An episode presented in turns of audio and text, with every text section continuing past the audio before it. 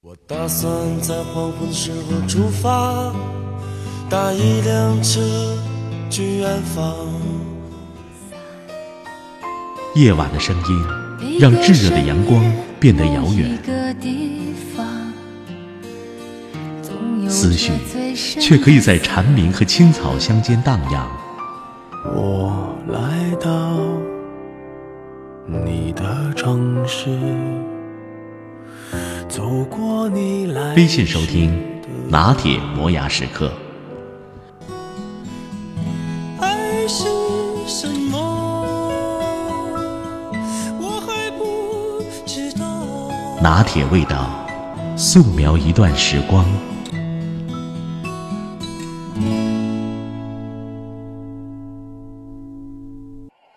音乐响起来。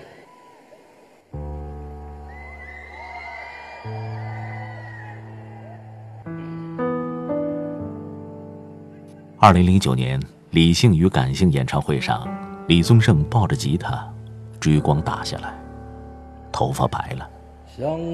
他唱《寂寞难耐》，说：“四十岁早过去了，往后的日子，不再向任何人交代。”这一年，他五十一岁。二零一四年，他的演唱会叫《纵然青春留不住》。唱完所有的歌，没有喋喋不休。这一年，他五十六岁。六月二十八日，台湾金曲奖将最佳歌曲颁给了山丘。乐坛示威，新人爆棚，老李的歌有一席之地。不到一定年龄，听不懂李宗盛，就像很多人不懂郭敬明。《小时代》里俊美的面孔、华丽的房子，都明明白白写着。青春最大的痛，不过是友情的撕裂，爱情的死亡，欲望的未满。二十岁的欲望，是杰克站在泰坦尼克号船头向大海呼喊的那句话：“无知者无畏。”三十岁的欲望，是小四坐在外滩老房子里照片的志得意满，渴望拥有更多，渴望被主流认同。而李宗盛是阅尽千帆，化繁为简后的那个简。他的歌词很平淡，可那些文字的背后，都有一个故事。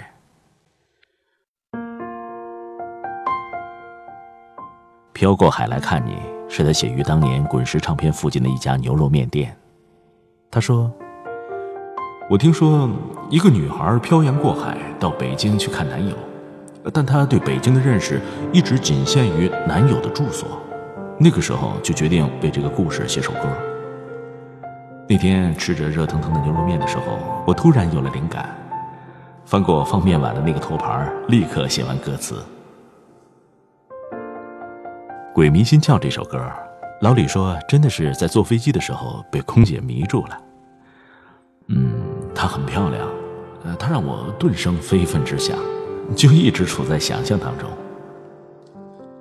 你像个孩子这首歌是他一九八五年为了一个女孩第一次到纽约时写的歌，那是他的初恋。许许多多的故事说也说不完，他把自己的歌归为女人三部曲，陈淑桦、林忆莲、莫文蔚是这三个阶段的代表。在那之后他就没有写了，因为他没有再恋爱了。没有再恋爱，是因为两次婚姻都以失败收场。情歌写得好，未必是情场高手。他说：“我其实并不懂女人。”李宗盛的两任妻子都不是传统意义上的美人，这让我对他顿生好感。前妻朱卫茵是个才女，至于林忆莲，两个人即使当爱已成往事，却因为是华语乐坛不能忽略的符号。总被一同提及。爱情是最大的生产力。相遇的时候，他为她写了《铿锵玫瑰》，玫瑰有刺儿又温柔，很像他。后来柴米油盐遭遇高山流水，就有了《阴天》这首歌。李宗盛说：“写这首歌的时候，在温哥华的房子里，当时阳光很好，可是却让我想起了阴天。”啊，幸福是不会长久的，所以我平时很少去参加别人的婚宴，总觉得那个场面很滑稽。当女神变成了老婆，对他的了解程度并不及他怀中的一把吉他。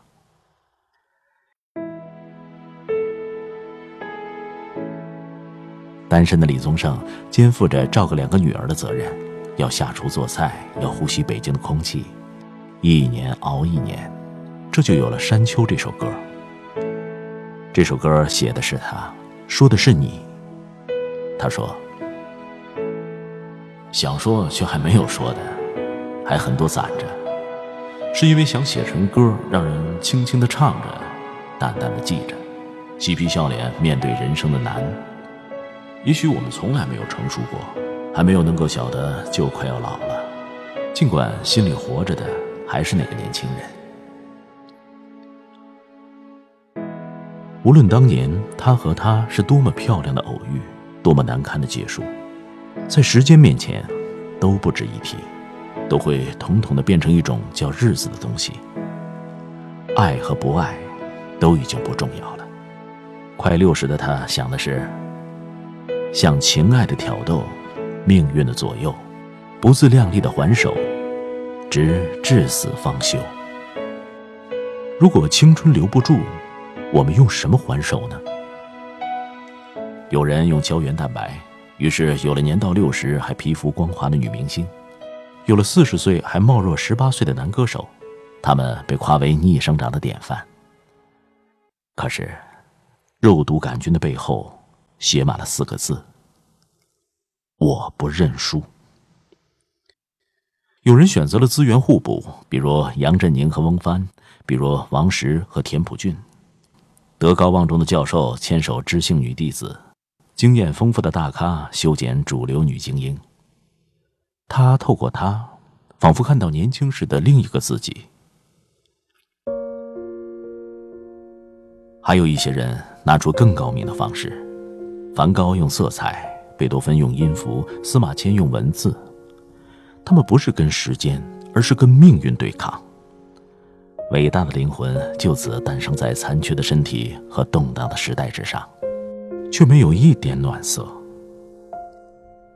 和平时期，大事件少，幸亏我们还有台湾，这个略显孤独的岛屿，盛产了很多有情怀的创作人，他们底蕴丰厚，通晓世事，老练圆融，却又饱含了一颗赤子之心，比如李安，比如李宗盛。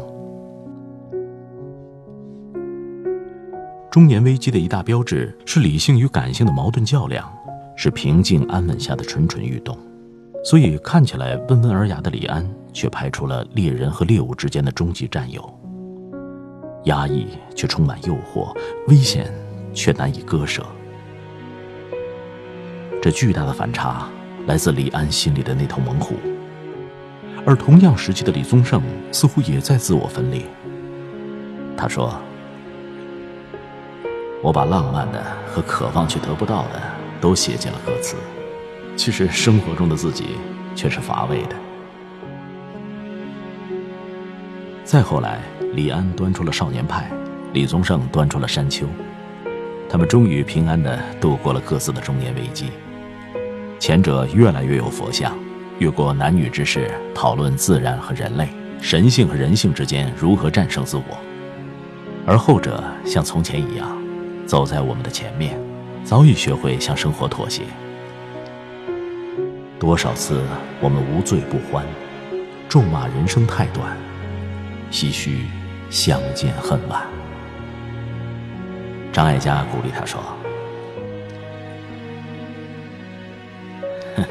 你的三个妞儿都大了，不跟你玩了，那你寂寞的时候怎么办？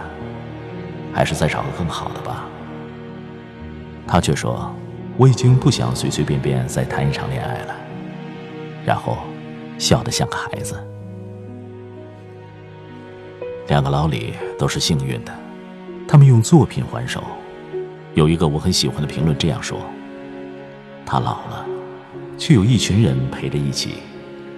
华人世界那么多人听他的歌，他要说的话通过一个个婉转深邃的方式传遍世界的角落。”总有一天会落到他最想要告诉人的耳朵里。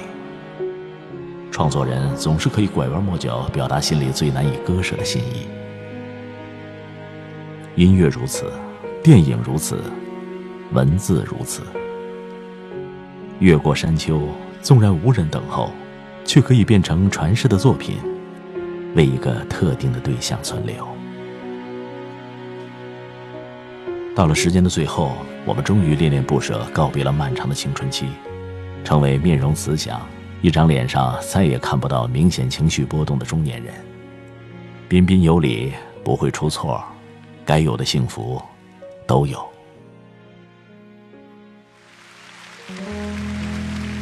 可是我知道，有一天，当我穿过一座城，去听他的演唱会，音乐响起的那一刻。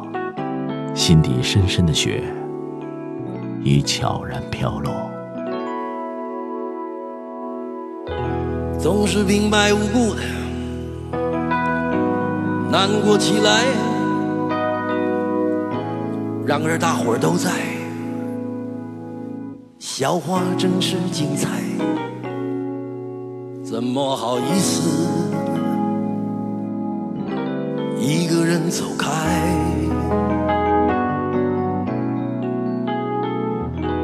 是没有想过，随便谈个恋爱，一天又过一天。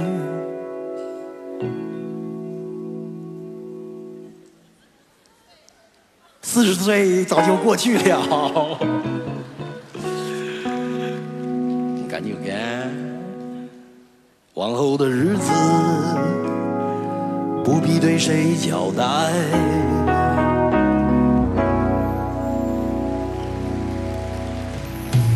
寂寞难耐，寂寞难耐，爱情是最辛苦的等待，爱情是最遥远的未来。时光不再，时光不再，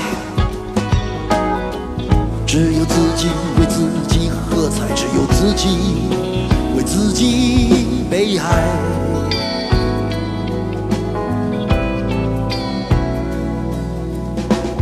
虽然曾经有过很多感情的债，对于未来的爱还是非常期待。下一次我的心情不高不低，不好不坏。我的音频节目每天在微信首发，美图加文字，这叫有声有色。你可以边看边听。微信搜索“拿铁磨牙时刻”，关注我，每天都会第一时间做好听的节目给你。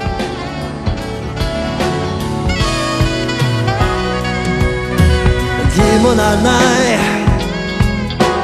寂寞难耐，爱情是最辛苦的等待，爱情是最遥远的未来，时光不再。